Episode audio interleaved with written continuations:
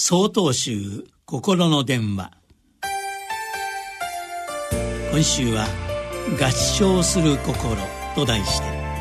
宮城県千勝寺矢口風寛さんの話です。私が勤めるお寺では伊田天様を台所の中央にお祭りしています。先日お檀家さんが見えられた時のことです。私は伊田天様の前を通り過ぎる時そちらの方を向き合唱しました。檀家さんも同じように合唱しながらいつもこうして合唱されているのですねと言われました。しかし私は忙しい時や考え事に夢中になってしまっているとそのまま素通りしてしまい慌てて振り返り合唱する時もあることを伝えました。檀家さんは「必ずここは通る場所ですからね」と言ってくださいました。そして私は最近実践していることをお伝えしました。それはたとえ時間が短くとも両手で合唱し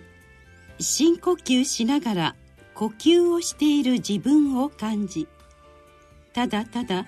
合唱している自分を味わう時間にもしていることを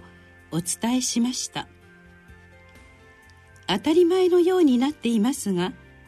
いつも目的を先に置きそこを目指しそれだけが生きることのメインになると今という輝きに満ちた瞬間は抜け落ち目に見える毎日のあれこれだけに追われてしまいます。仏様に合唱している間だけでも今という瞬間に戻り考え事でいっぱいな私から落ち着くべきところに自然と落ち着く。